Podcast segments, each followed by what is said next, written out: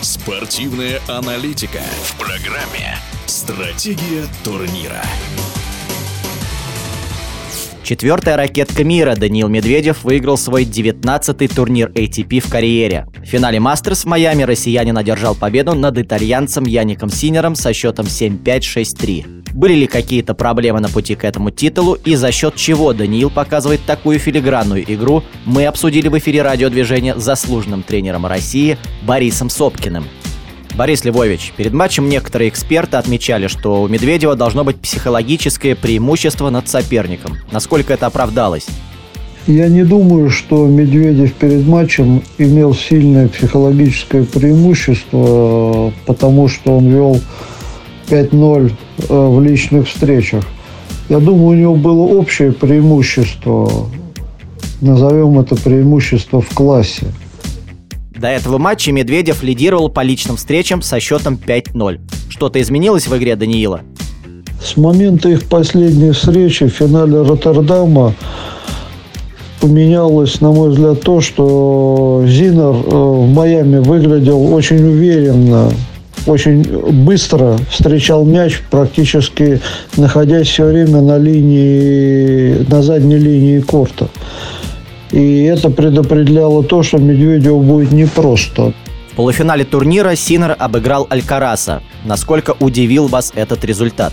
До матча Алькараца с Зинером, безусловно, отдавали предпочтение Алькарацу. Он выглядел мощнее, интенсивнее.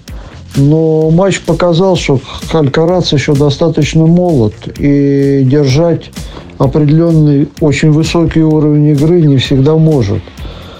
Кроме того, я считаю, Синер существенно прибавил за последнее время.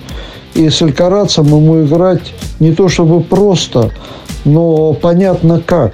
И в этом смысле шансы их до матча были примерно равны.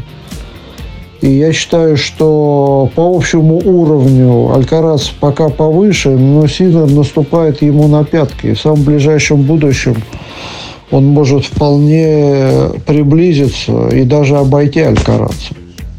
Сложный матч э, с Алькарацем, безусловно, повлиял на игру э, Синера в финале.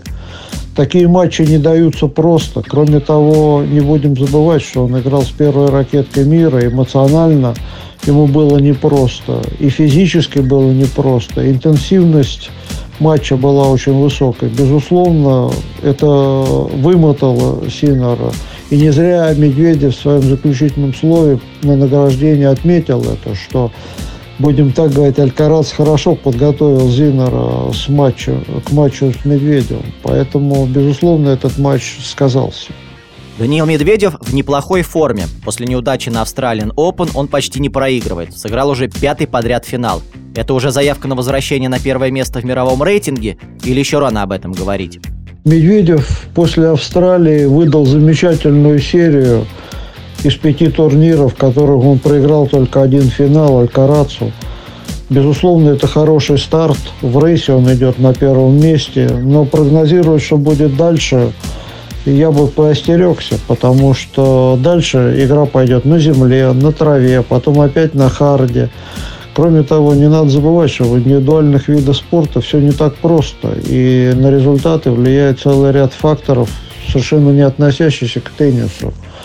Поэтому строить прогнозы и экстраполировать по нынешним результатам, на мой взгляд, э, неразумно. В эфире радиодвижения был Борис Сопкин. Стратегия турнира.